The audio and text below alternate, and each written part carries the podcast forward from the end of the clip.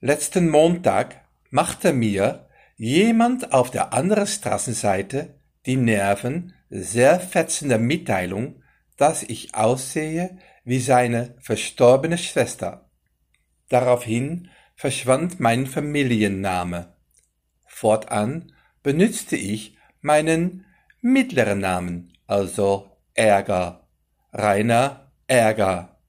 Nun bin ich erneut geneigt, auf dem weichen Lager einer trügerischen Sicherheit zu schlummern.